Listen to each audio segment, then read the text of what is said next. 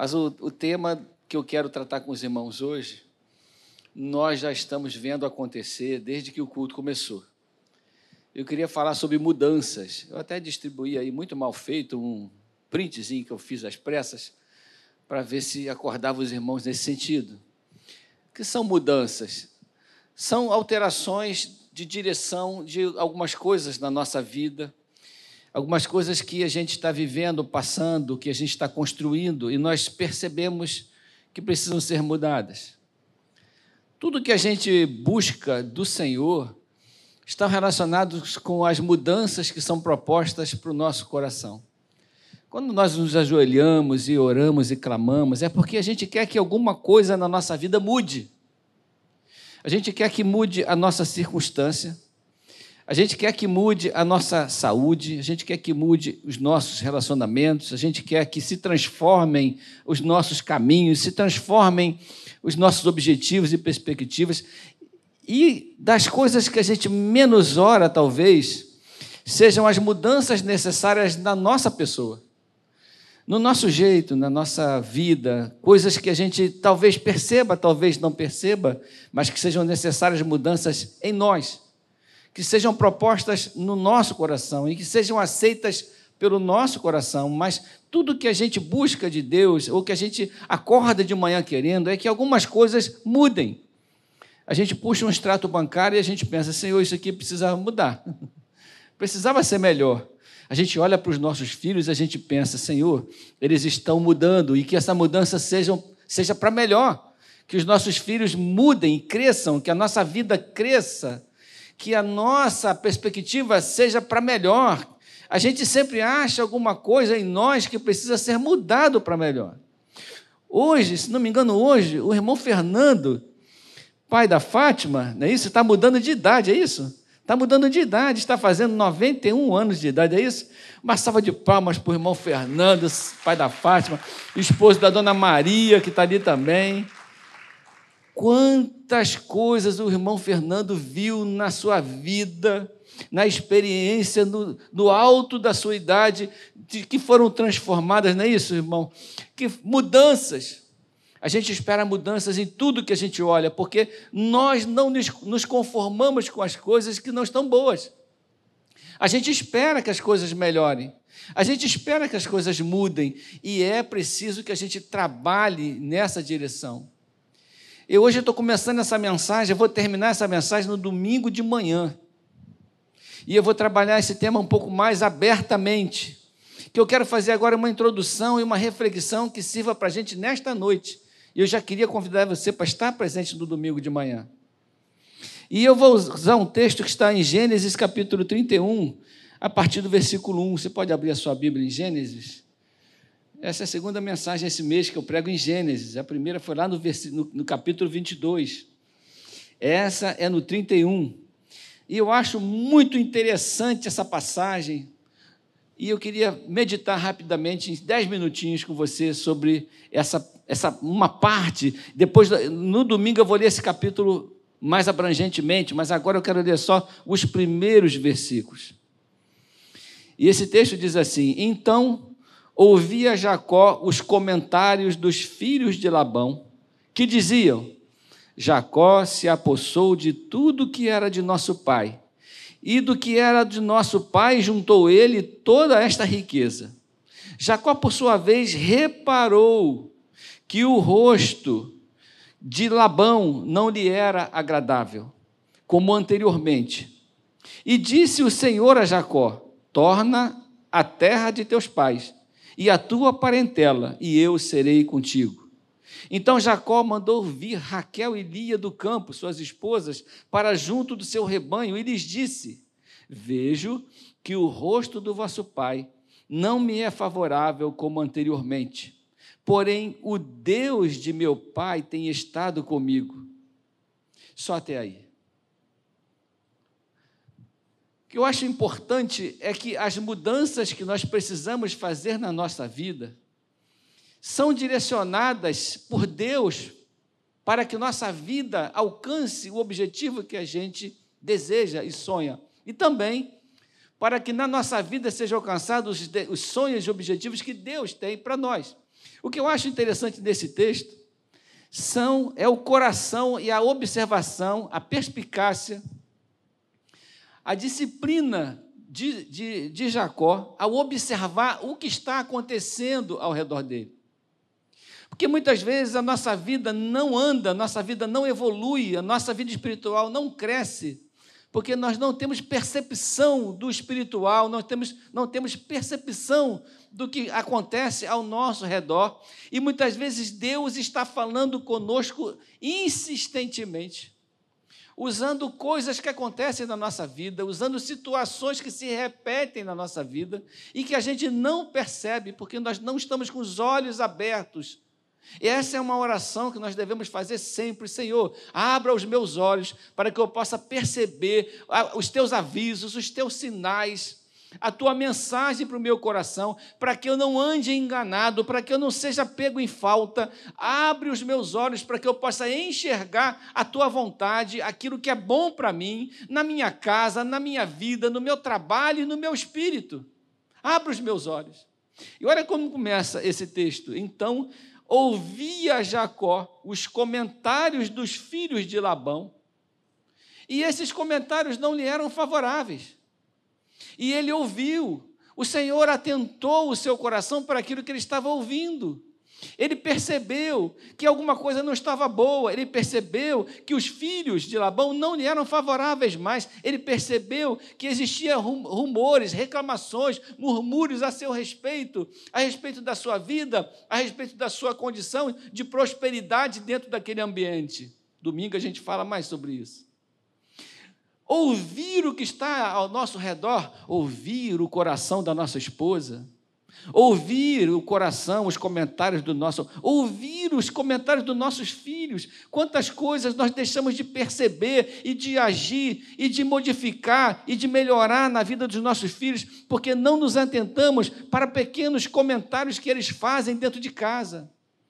Para pequenas coisas que são trazidas para nós, que são ditas, que são faladas e que não estão conformes mas o nosso coração está tão voltado para tantas coisas que nós deixamos de ter essa ciência, essa habilidade de ouvir e de apreciar e de aprender com aquilo que entra nos nossos ouvidos. Porque o Senhor fala aos nossos ouvidos, muitas vezes através da nossa percepção, do nosso discernimento espiritual, que é um, do fruto, um dos, uma das, das partes do fruto do Espírito. Discernimento. Quando você orar, peça ao Senhor discernimento. Senhor, me dá discernimento, me dá entendimento, não me deixe ser enganado nem pelo diabo, nem por ninguém. Faça com que eu tenha a ciência, o, a, sabe, a, a habilidade de mudar a minha vida a partir dos sinais que o Senhor me dá. Amém? E isso é uma habilidade que a gente precisa aprender com Deus. Olha o versículo 2. Jacó, por sua vez, reparou, agora ele está vendo. Antes ele estava ouvindo.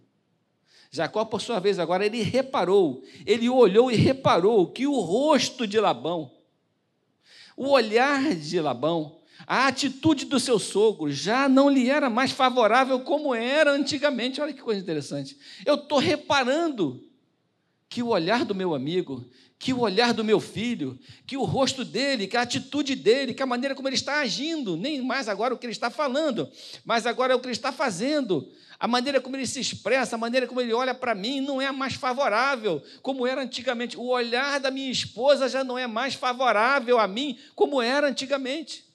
Eu preciso reparar isso. O olhar do meu esposo, o olhar do meu filho, o olhar do meu patrão não é mais favorável a mim, como era antigamente. Alguma coisa está acontecendo. Eu preciso aprender a ter a percepção de, de olhar e ver e discernir que coisas estão mudando em volta de mim.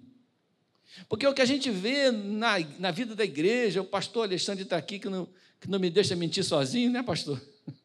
Mas o que a gente vê na vida da igreja, o que a gente acompanha são as pessoas sendo atropeladas pela sua própria vida. As pessoas sendo surpreendidas por coisas que elas já deviam estar sabendo e acompanhando há muito tempo. E nesse texto a gente vê como que o Senhor tem nos ajudado e falado conosco e nos alertado. Nessa noite o Senhor está te alertando.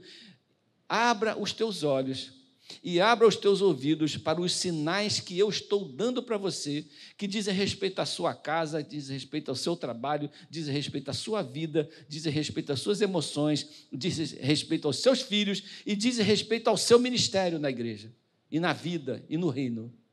Dizem respeito. Versículo 3: E disse o Senhor a Jacó. Aí o Senhor, a partir desta percepção de Jacó, chegou para ele e deu uma saída para ele. Porque o que o Senhor queria é que Jacó percebesse que estava na hora de mudar em direção a uma saída que o Senhor já tinha preparado para ele e estava desejando para a sua vida. E o Senhor falou assim: Disse o Senhor a Jacó: torna a terra de teus pais e a tua parentela, e eu serei contigo. Deus estava falando, meu irmão, está na hora de você sair daqui. Que bom que você percebeu, porque eu estou falando com você já tem tempo sobre isso. As coisas estão mudando e eu estou mostrando para você que bom que você, agora que você percebeu e que você buscou a minha opinião, vou dizer: se manda daqui.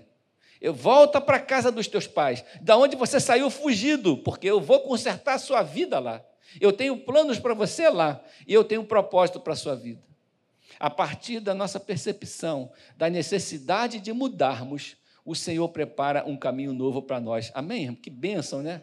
Mas se a gente estiver andando distraído espiritualmente, as coisas acontecem e nós não somos abençoados pela direção de Deus, porque a direção de Deus parte da nossa percepção.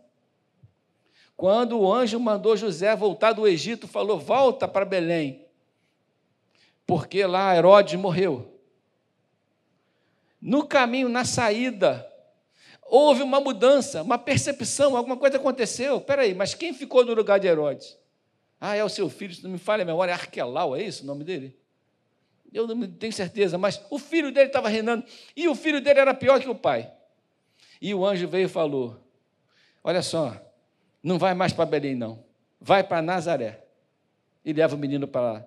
Porque o filho de Herodes, que está no lugar dele, é pior que o pai. Com certeza, para o Senhor falar isso para José, é possível que José estivesse preocupado com isso, tivesse percebido isso, tivesse atento a isso e estivesse orando sobre isso. Senhor, é para eu ir para Belém mesmo? Tá, o que, o, o, o que, o que subiu no trono, estou escutando falar que é pior do que o outro que morreu. Então, existe uma conversa, existe uma, uma, uma observação, uma percepção, um bate-papo com Deus sobre as nossas saídas. E as nossas mudanças propostas no coração de Deus, elas partem da nossa percepção, porque Deus fala com a gente todo dia e em todo momento, e está falando com você agora e com você de casa também, que coisas precisam mudar na nossa vida. Que o Espírito Santo já falou que tem que ser mudadas, coisas que eu faço que não posso fazer mais, coisas que eu não faço e que eu preciso fazer agora, coisas que atitudes que eu tenho com meu filho que eu não posso ter mais, atitudes que eu não tenho com ele que eu preciso urgentemente tomar. O Espírito Santo vai falar para você o que é que você precisa mudar. Mudanças são necessárias, mas elas não vêm a partir do nada. Você precisa perceber o que Deus está te mostrando em todo lugar que você anda. O Espírito Santo é educador, ele ensina, ele edifica a partir daquilo que ele conversa conosco. Eu queria que você, nessa noite, quando você se ajoelhasse na sua cama, falasse: Senhor, abra os meus olhos e abra os meus ouvidos, porque tem coisas que precisam mudar na minha vida e eu não estou percebendo o que é que eu preciso fazer, o que é que o Senhor quer dizer para mim e que precisa ser um ponto de partida para a minha vida. Olha só versículo 4. Então Jacó mandou vir as suas, as suas mulheres para conversar com elas. E lhes disse: Eu vejo que o rosto do vosso pai não me é favorável como anteriormente, porém o Deus do meu pai tem estado comigo. Ou seja, as coisas estão piorando, estão complicando, mas Deus já me avisou. Deus já me mostrou. E eu tenho certeza que Deus está preparando um caminho para a minha vida, como está preparando para a sua vida. Você crê nisso? Amém? Em nome de Jesus. Deus quer uma mudança para a sua vida. O tempo todo Deus está levando a gente, nós somos o povo do caminho, e o povo do caminho não olha sempre a mesma paisagem na janela. A paisagem do caminho muda a cada passo que a gente dá, não é verdade? E a paisagem do caminho é, é colocada por Deus para que nós possamos crescer. Nós temos que olhar. Não posso ver a mesma coisa todo dia. Eu preciso melhorar. Eu não posso ver a minha família do jeito que está todo dia. Ela precisa melhorar. Eu não posso ver a minha vida espiritual desandar dessa forma. Ela precisa melhorar. Eu preciso aprender. E o Espírito Santo está falando conosco. Eu queria deixar essa palavra no seu coração, uma palavra de alerta, para que você seja abençoado com aquilo que Deus vai te mostrar. Ele está te mostrando, mas se você não está enxergando, peça ao Senhor, nós vamos orar por isso agora, nesse momento, para que o Senhor abençoe a sua vida, abençoe a sua casa, abençoe a sua relação espiritual com Deus. Irmãos, a gente não pode viver na escuridão, nós somos o povo da luz. Quem vive na escuridão não sabe para que lado anda. Quem vive na luz acompanha a luz. As pessoas que caminhavam no tempo de Jesus, naqueles, nos caminhos, e que não existia muitas vezes nem luz da lua, dependendo do tempo, elas andavam em completa escuridão. Talvez por isso os discípulos de Emaús não tenham percebido que o Mestre estava do seu lado. Quando a gente anda na escuridão, a gente não percebe que Deus está ao nosso lado. E as pessoas amarravam nos pés uma lamparina e caminhavam iluminando o caminho com aquela lamparina presa nos seus pés. Luz para os meus pés é a tua palavra. O Senhor, a palavra de Deus, traz luz para os nossos caminhos. O Senhor quer trazer vitória para a sua vida, mas a partir de uma vida espiritual plena, através das mudanças, precisa mudar coisas, então vamos mudar coisas. Nós estamos mudando todos os dias, nós estamos crescendo todos os dias. A nossa vida é de glória em glória e de fé em fé, mudança.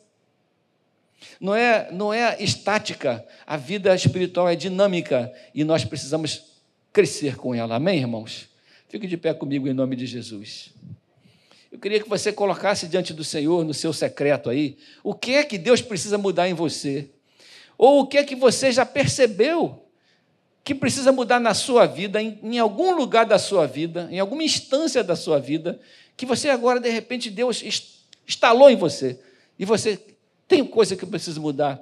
O meu filho, a minha família, os meus filhos, minha, meu casamento, a minha história, meu trabalho, a, a minha relação com o meu trabalho, a minha visão de vida. Tem alguma coisa na sua vida que precisa mudar? Peça ao Senhor direção, peça ao Senhor instrução, peça ao Senhor força. E peça ao Senhor fé para mudar. Pai amado, nós queremos colocar a nossa igreja Maranata do Meia. E a Maranata e a igreja de Jesus Cristo que está na terra clamar para que o Senhor abençoe a nossa vida, para que a nossa vida não seja uma vida dispersa, nossa caminhada não seja uma caminhada distraída, não seja uma caminhada sem propósito, que a nossa vida não se perca por causa da nossa falta de ação, mas que o Senhor possa abençoar o teu povo, para que nós possamos ver, ouvir e perceber os teus sinais à nossa volta. Assim como o Senhor fez com Jacó, que viu no rosto e percebeu mudanças, que ouviu comentários e percebeu necessidade de mudança, imediatamente a sua palavra veio ao seu coração, dizendo a ele qual era a mudança necessária. Ele precisava mudar de lugar. E quantas vezes nós aqui precisamos mudar algumas coisas e não temos percebido o que é que o Senhor quer falar conosco, não estamos ouvindo a tua voz, não estamos enxergando os teus sinais. Pai, em nome de Jesus, abençoa teu povo, abençoa a tua igreja, dê sabedoria a cada um de nós para vivermos a nossa vida de acordo com a tua vontade, em alegria, em fé, mas também em crescimento espiritual, porque sabemos que dependemos de ti, tu és aquele que nos guia. Nós andamos, Senhor, com, sob o teu controle, sob o teu comando, e a nossa vida tem que estar na tua direção.